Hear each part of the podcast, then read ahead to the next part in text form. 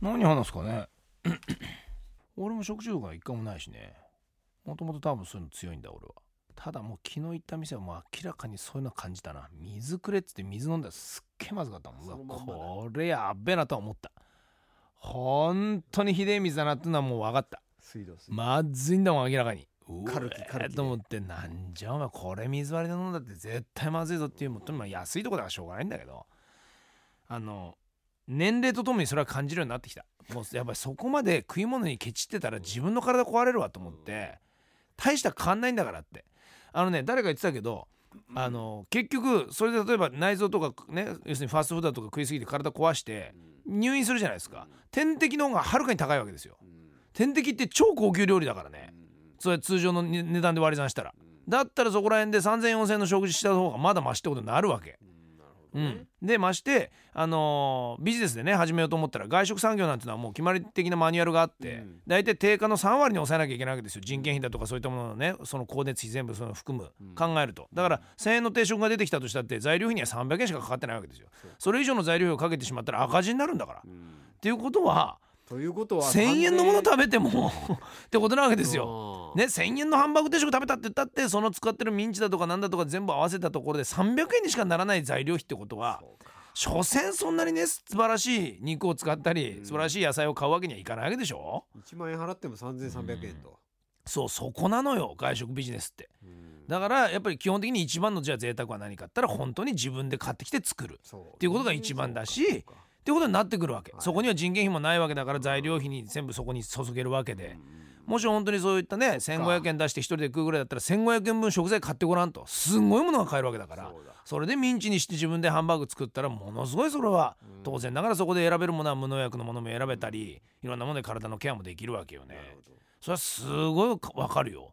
ななるほどと思う仕組みだもんねうん。でましてよくほらデパートだとかねそういったところの上でね食べな食べたりなんかするとそこに場所代もかかるわけですよ。ね。テナントっていうのは小屋貸しですからそこにお金もかかるわけでしょ、そこが都心であればあるあるほど。そこの場所が高いから同じあの系列の直営店より当然ながらそっちの方がですね。で例えばでもレストランだと直営店とそこの店で値段変えられませんからじゃあ何で買えるのかっつったらコストですよ。なるほどもうそういうからくりが分かってくれば分かってくるほど正直言うと俺は大人になってそれは一番楽しいこと。うん。子供の頃それ分からないから。わかんないね。分かってねそういう店に入るようになっていくとすごく自分の体もケアしながらうん。そういった店も選ぶようになるね。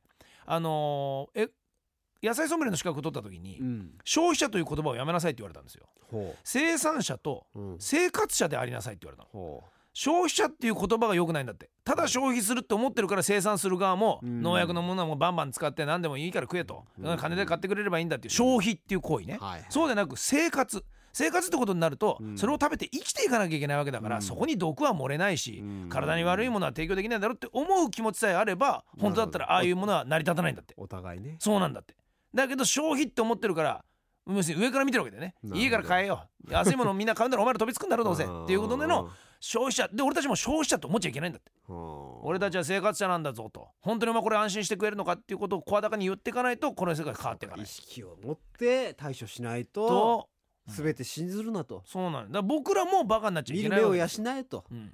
だ本当にねそこら辺のものをねすぐ食べてしまう俊介とかにはね警告ですよ。ね。本当に大丈夫かと。そこに疑問を感じてなんでこんなに安いんだって思ってお店の人にちょっと聞くぐらいが正しいわけこれおかしくないですかと。いやでもね僕らも俊介世代の時は安ければ安いほどよかったじゃないですか。でもね意外に山田はねそういった点ではね敏感でしたね。あそうですか。今思うと北海道から来ててやっぱりこうん。う口が肥えてたっていうのもあって、あまあね北海道はねそう。ね。最初はそうやって食べてたんですよ当然。安いものでって探してたけどだんだんやっぱりまずいってことが分かってきてからうん。やっぱりじあの自炊にした。頑張ったもんそれでやっぱそっちをやることによってなるべく体気使ってで料理の腕も上がり上がるしね。そうなのそうなのよ。そういうふうにやってきてたのは事実だね、えーエコでグルメな番組を提供してきますから、えー火曜日の内容とは全いくやいやでもねグルメ久しのコーナーはか考えてるんですよ。なんかやろうね。やりたいねっていう本当ですよ。うん。なんか食べて一言みたいなね。あはい。えー。あとあの飲食もね私はそろそろやっていきたいと思ってますよ。ああなるほど。えー、あの新助さんが成功してますから。ええー、ああいった先輩方見習って。いろんなところなんかいろいろ情報集めてるみたいですね。勝てると思いますよ僕は。うるさいですもん。え、えー、相当食い物屋にはうるさいんでね。帰ってきちゃう時ありますから本当に。気に入らなくて、はい、金を払いたくないって言って店長と こんなにまずいものに金を払いたくないんだけど俺はこれはただのクレーマーなのかそれとも口が肥えてるのか、うん、あなたが判断してくれって言ったことありますからね、でなんていやいやもう完全にクレーマーの目で見てますたり前ですよね。無銭飲食したいんだけどっていう宣言してんですから、えー、気をつけてください本当にね。